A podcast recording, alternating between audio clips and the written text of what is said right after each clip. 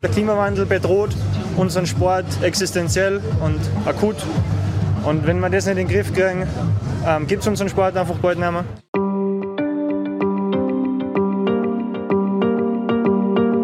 Ganz schön düster, dieser Ausblick von Skifahrer Julian Schütter. Das sagt er Anfang des Jahres bei der Ski-WM 2023 in Courchevel in Frankreich. Eigentlich hätte Schütter da mitfahren sollen, bei der Abfahrt im Super-G. Aber kurz zuvor hat er sich das Kreuzband gerissen. Die Krücken lehnen an einem kleinen Holztisch, neben dem sich Schütter postiert hat. Und er selbst sitzt auf einer Art Barhocker, als er diesen Satz sagt. Und er liest einen offenen Brief vor, adressiert an den Weltskiverband FIS. Vor Schütters Nase Mikrofone von deutschen und österreichischen Medien und sie tragen die Botschaft hinaus. Die FIS muss endlich mehr tun, um das Klima zu schützen. Mehr als 300 Skirennfahrerinnen und Fahrer haben den Brief inzwischen unterschrieben. Das Gesicht der Bewegung ist aber Schütter, weil er weitergeht als alle anderen, weil er Klimaaktivist ist, Sympathisant der letzten Generation und er ohne Klimaschutz wahrscheinlich nie den Skiweltcup erreicht hätte. Und weil er seinen Sport dazu zwingt, über mehr Klimaschutz nachzudenken, ist er ein Player für diesen Podcast geworden, bei dem wir jede Woche erklären, wie Menschen den Sport prägen. Hallo, Maxi Rieger aus der Deutschlandfunk Sportredaktion hier. Deutschlandfunk. Players, der Sportpodcast. Also mit einem halben Jahr lernt man, lernt man krabbeln, mit einem Jahr lernt man gehen, mit zwei sprechen und mit drei geht man Skifahren. Es hat schon seinen Grund, warum der Skisport für Österreich das ist, was der Fußball hier in Deutschland ist. Denn so sehen nicht nur Julian Schütters erste Lebensjahre aus, so sehen die ersten Lebensjahre von ganz vielen Kindern aus, die in den Alpen geboren werden. Skier gehören dazu und dann geht es auch schon im Grundschulalter auf 2000 Meter hohe Gletscher. Da fällt Schütter aber etwas auf. Da waren nämlich so Betonfundamente irgendwo in den Fösen, weit weg vom Gletscher. Und ich habe mich gefragt, was das da ist. Und der, mein Trainer hat mir dann erklärt, ja, das war mal das Fundament von der Bergstation vom Schlepplift.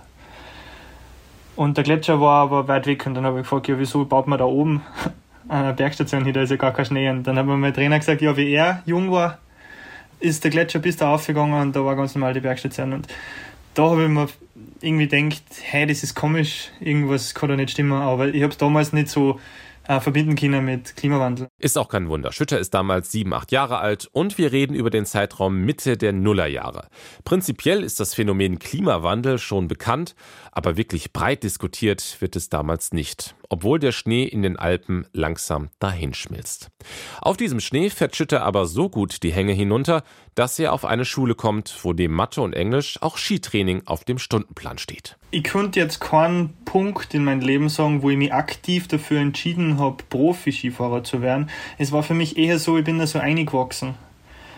Ich habe halt mit zehn Jahren oder vielleicht ein bisschen früher angefangen, Rennen zu fahren und habe seitdem einfach nicht mehr aufgehört damit. Schütter arbeitet sich also immer näher an den Weltcup heran. Dort, wo die besten Skifahrer der Welt gegeneinander antreten.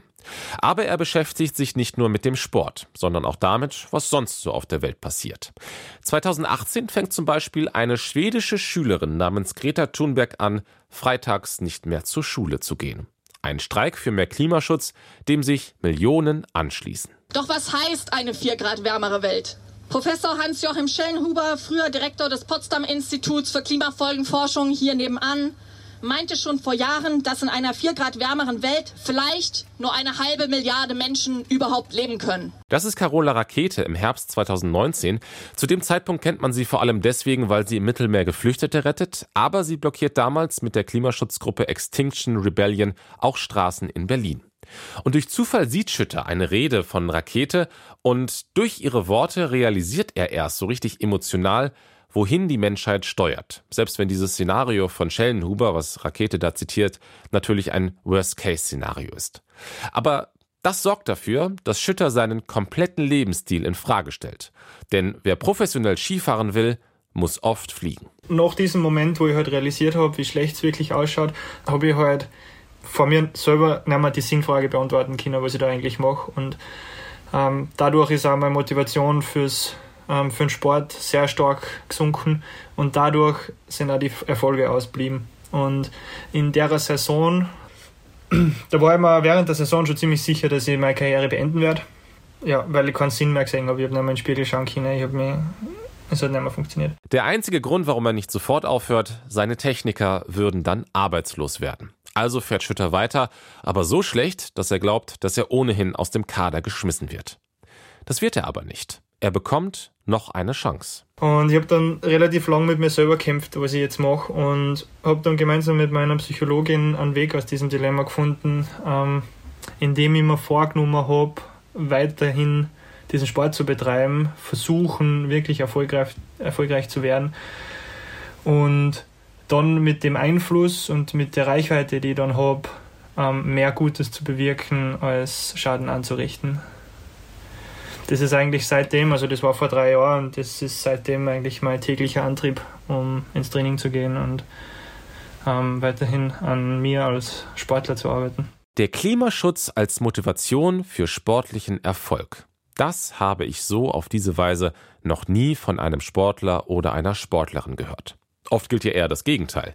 Wie oft haben Fußballer sich geweigert, zu irgendwas außerhalb des Platzes etwas zu sagen, mit der Begründung, ich will mich auf mein Spiel konzentrieren, ich will mich nicht von irgendwelchen politischen Fragen ablenken lassen. Wenn Sie die eigene Haltung, die man als private Person hat und das, was man professionell ausübt, wenn sie das nicht irgendwie vereinen lässt, dann wird man früher oder später ähm, nicht erfolgreich sein. Vor allem im Spitzensport, wenn es dann wirklich an die, an die obersten Prozent von Leistung geht, ist ja immer eine mentale Geschichte. Und es ist ja mental viel leichter, ähm, was auszuüben, hinter dem man auch moralisch stehen kann, als etwas, das was widerspricht den eigenen Grundsätzen. Zumindest geht es mir so. Praktisch bedeutet das für Schütter, er fährt weiter professionell Ski. Aber er beginnt damit, seinen Lebensstil anzupassen und versucht, auf Klimaschutz aufmerksam zu machen. Ich habe Blogartikel geschrieben, ich habe zuerst ein Elektroauto gehabt, habe mein Auto dann ganz weg da, bin eigentlich nur mehr mit Öffis unterwegs, habe darüber geschrieben, habe meine Reiseemissionen dokumentiert, habe die kompensiert, habe es dann wieder nicht kompensiert, weil ich draufgekommen bin, dass das Kompensieren doch nicht der Weg ist. Viel Aufmerksamkeit erhält Schütter dafür aber nicht. Kein Wunder. Er fährt im zweitklassigen Europacup, nicht im Weltcup. Das ändert sich aber 2022. Durch gute Leistungen im Training und weil sich andere Fahrer verletzen, erhält Schütter die Chance, Weltcup zu fahren. Und er nutzt sie, holt seine ersten Weltcup-Punkte. Er ist jetzt auf der großen Bühne und er will sie nutzen. Er liest ein Buch, in dem es um Tools für Aktivismus geht. Und in einem Kapitel geht es darum, wie man eine Strategie für eine Graswurzelbewegung schreibt. Dieses ähm, Kapitel hat mich ein bisschen inspiriert. Ähm, und ich habe mir gedacht, ich würde das einmal gerne ausprobieren, wie das so funktioniert. Und äh, habe mich dann hingesetzt und habe halt dieses Kapitel gelesen, also durcharbeitet und habe probiert, selber so eine Strategie zu formulieren. Eigentlich nur Spaß. Tja, aber wie das so ist, aus Spaß wird dann recht schnell ernst. Was auch daran liegt, dass Schütter mehr und mehr versteht, dass der Weltskiverband, die FIS, längst nicht so nachhaltig ist, wie der Verband gerne angibt. Die FIS behauptet nämlich, der erste klimapositive Sportverband überhaupt zu sein. Richtig gehört. Nicht klimaneutral, klimapositiv positiv. Die FIS behauptet also, dass durch ihr Handeln mehr CO2 aus der Atmosphäre rausgeholt wird, als durch ihr Handeln ausgestoßen wird. Wie das funktioniert? Indem die FIS ein Stück Regenwald in Südamerika davor bewahrt, abgeholzt zu werden. Und wenn euch dieses Konzept jetzt nicht ganz überzeugt, Julian Schütter sieht es genauso. Weil da überhaupt keine Quellen oder irgendwas für eine Beweise dabei waren, äh, kein Bericht, kein Nachhaltigkeitsbericht, nur diese einzelne Behauptung, wir sind klimapositiv. Das hat mich dann nicht so überzeugt. Und es ist tatsächlich so, dass die FIS ganz grundsätzliche Punkte missachtet. Für mehr als ein Jahr veröffentlicht der Verband zum Beispiel keine Angaben dazu, wie groß der CO2-Fußabdruck überhaupt ist. Aber nur dann kann man ja feststellen, ob der Verband wirklich mehr CO2 einspart als ausstößt. Im März 2023 stellt sich dann raus, die FIS hat den CO2-Fußabdruck gar nicht so richtig berechnet, sondern eher geschätzt. Der Verband hat zum Beispiel für diese Schätzung auch angenommen, dass alle Teilnehmenden an einem Wettbewerb in Europa mit dem Auto oder mit dem Zug anreisen würden. Flugzeug wird nur für interkontinentale Wettbewerbe genutzt. Wenn man jetzt Rennen in Andorra hat oder in Norwegen und dann wieder in Österreich, dann fliegen so gut wie alle Athletinnen. Insgesamt ist ein Überseeweg sicher prozentual mehr Flugverkehr, weil da auch halt das Material und alles mit dem Flugzeug geschickt wird. Aber dass innerhalb von Europa nicht geflogen wird, ist ein Blödsinn. Und ich muss auch sagen, ich habe jetzt schon einige Nachhaltigkeitsberichte von Sportorganisationen durchgelesen und diese Behauptung von der FIS, dass in Europa nicht geflogen wird, war der offensichtlichste Versuch, den CO2-Fußabdruck runterzudrücken, den ich dabei erlebt habe. Und das ist natürlich besonders paradox, denn der Wintersport spürt die Klimakrise in der Sportwelt ja am deutlichsten. In der letzten Saison sind diverse Rennen ausgefallen, weil es selbst für Kunstschnee zu warm war. Andere Rennen finden auf weißen Kunstschneebändern statt, in grüner Umgebung. Und trotzdem scheint der Weltskiverband vor allem auf Greenwashing zu setzen. Also so zu tun, als ob er nachhaltig wäre. Ja, und deswegen setzt Schütter seine Strategie dann um. Er kontaktiert die NGO Protect Our Winters und schreibt einen offenen Brief mit Forderungen an die FIS. Emissionsreduzierung um 50 Prozent bis 2030, eine eigene Abteilung für Nachhaltigkeit und komplette Transparenz. Und dann versucht er, möglichst viele Athletinnen und Athleten zu erreichen, damit die den Brief mit unterschreiben. Er schickt ihn zum Beispiel an die einzelnen Nationalverbände, damit die ihre E-Mail-Verteiler nutzen und auch Sponsoren helfen. Die ganz großen Namen sind dann erst ähm, dazugekommen, wie die Marken dazugekommen sind. Ich glaube, weil es auch ein bisschen diese Sicherheit brauchen, dass die Sponsoren hinter dem stehen. Das hat dann eigentlich am meisten gebraucht.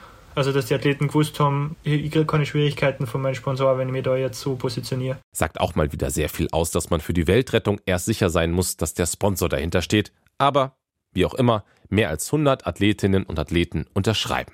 Und das sind genug, um an die Öffentlichkeit zu gehen. Beim wichtigsten Rennen der Saison, der WM in Courchevel. Wie ich am Anfang erzählt habe, ist Schütter damals verletzt. Bei der Abfahrt in Kitzbühel hat er sich das Kreuzband gerissen. Er reist also praktisch als Privatmann zur WM. Die FIS will ihm deswegen den Medienraum nicht für eine Pressekonferenz bereitstellen. Pressekonferenzen dürften nur die nationalen Teams oder Sponsoren ausrichten. Dadurch, dass, man, dass dankenswerterweise Atomic sehr stark hinter mir gestanden ist, mein Skimarken, haben sie für mich diese Pressekonferenz ähm, einberufen. Und das war dann schon bestätigt und dann hat die FIS das mitgekriegt und haben das wieder verhindert und die Pressekonferenz wieder abgesagt. Ähm, ihre Ausrede war, dass sie Angst haben, dass ich im Zusammenhang mit radikalen Klimaaktivisten stehe. Am Ende findet die Pressekonferenz außerhalb des eigentlichen Veranstaltungsortes statt, an einem Stand von Protect Our Winters. Viele Journalistinnen und Journalisten vor Ort interessieren sich für den Brief und berichten dann auch darüber. Die Aufmerksamkeit, die mediale Aufmerksamkeit, die wir dann gekriegt haben, nach dieser Aktion ähm, hat uns ziemlich umgehauen. Nicht nur deutsche und österreichische Medien berichten über die Aktion, immer mehr Athletinnen und Athleten unterschreiben den Brief. Auch dieser Druck führt dazu, dass die FIS dann kurz darauf ihre CO2-Schätzung veröffentlicht. Und die FIS engagiert im Sommer eine Nachhaltigkeitsverantwortliche. Der kleine Aufstand der Athletinnen und Athleten hat also eine gewisse Wirkung. Aber strukturell ändert sich nicht viel. Der alpine Skiweltcup beginnt zum Beispiel auch in diesem Jahr Ende Oktober auf einem Gletscher nahe Sölden, obwohl selbst in 3000 Metern Höhe die Berggipfel aussehen, als hätte man sie mit Puderzucker bestreut. Ich würde auch sagen, dass man, dass man den Saisonstart nach hinten verlegen sollte und natürlich den Kalender so plant, dass man höchstens einmal eine Interkontinentalreise in der Saison ähm, vor sich hat und die dann auch so einplant, dass sie ähm, geografisch sinnvoll am Weg liegt. Das würde sich aber mit den Plänen der FIS beißen, neue Märkte außerhalb von Europa zu erobern. Es ist der klassische Zielkonflikt. Was ist wichtiger? Profit oder Klimaschutz?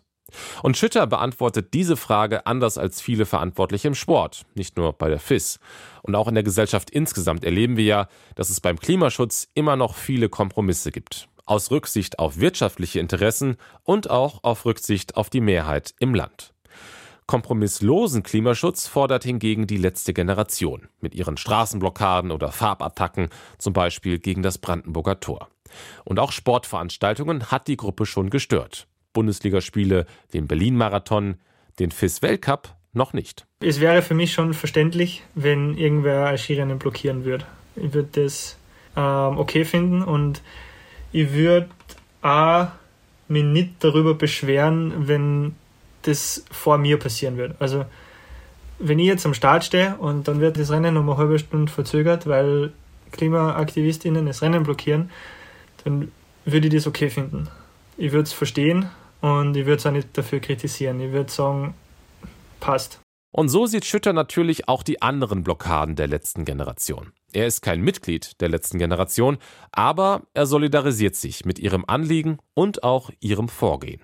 Im Sommer hat er zum Beispiel eine Straßenblockade mit Kaffee und Kuchen unterstützt. Die einzige Hoffnung, die ich noch habe, dass wir rechtzeitig einen Wandel in Richtung Klimaneutralität schaffen, ist, dass wir dieses System künstlich in so einen Krisenmodus bringen, in dem dann sehr viel möglich ist. Und die einzige Möglichkeit, die legitim ist und die ich gerade sehe, ähm, das rechtzeitig zu schaffen, ist ziviler Widerstand. Friedlicher ziviler Widerstand.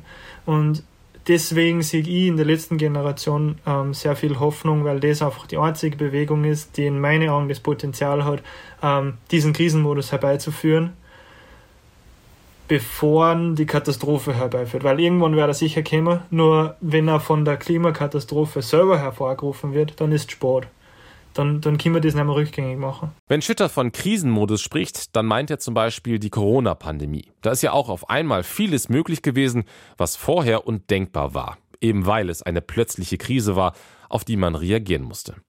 Ich persönlich bin aber, was das Potenzial der letzten Generation angeht, diesen Wandel hinzubekommen, weniger optimistisch. Dafür scheint es mir im Moment zu wenig Rückhalt aus der Bevölkerung zu geben. Andererseits gibt es in der Historie genug Gegenbeispiele, dass friedlicher Widerstand Erfolg haben kann, sei es beim Frauenwahlrecht oder in der US-Bürgerrechtsbewegung. Für das Pro und Contra ist dieser Podcast hier nicht der richtige Ort, aber alleine, dass auch ein Spitzensportler solche Worte findet, finde ich bemerkenswert. Und ich glaube, das wird in Zukunft häufiger vorkommen, wenn die Generation Friday for Future und Co. erstmal richtig im Leistungssport ankommt. Und umso deutlicher werden wir über das Dilemma sprechen, dass Klimaschutz und Leistungssport eigentlich kaum zusammenpasst. Eben weil du als Topathlet im Moment auf das Flugzeug angewiesen bist und Fliegen eben klimaschädlich ist. Und es gibt auch genug Kritiker, gerade in den sozialen Netzwerken, die Schütter deswegen Heuchelei vorwerfen. Wenn er es mit dem Klimaschutz ernst meinen würde, dann soll er doch einfach aufhören und den Rest in Ruhe lassen. Wenn Sie diese Menschen aktuell noch in einer Nische oder in einem Bereich befinden, der nicht nachhaltig ist, der nicht perfekt ist, wenn all diese Menschen sich dann aus diesem Bereich zurückziehen würden, dann würden in diesen Bereichen, die eh schon am dreckigsten sind, nur mehr die Leute überbleiben, denen es egal ist, und dann würde sie sowieso nichts verändern. Deswegen wäre es viel gescheiter, wenn man sagt, man bleibt da, wo man ist und man probiert von innen heraus ähm, diese Bereiche zu verändern. Und genau das mache ich ja. Ähm, deswegen ähm, glaube ich nicht, dass ich ein Heuchler bin. Julian Schütter wird also weiter im Weltcup fahren, wenn Verletzungen und Leistungen das zulassen. Und er nicht irgendwann das Gefühl hat, dass sein Plan, über den Sport Klimaschutz voranzutreiben, nicht aufgeht. Das könnte dann für so einen Motivationsverlust sorgen, dass Schütter aufhört. Für die Karriere danach sorgt er aber gerade schon vor. Er studiert Wirtschaftsingenieurswesen, um dann irgendwann Solar- oder Windparks bauen zu können.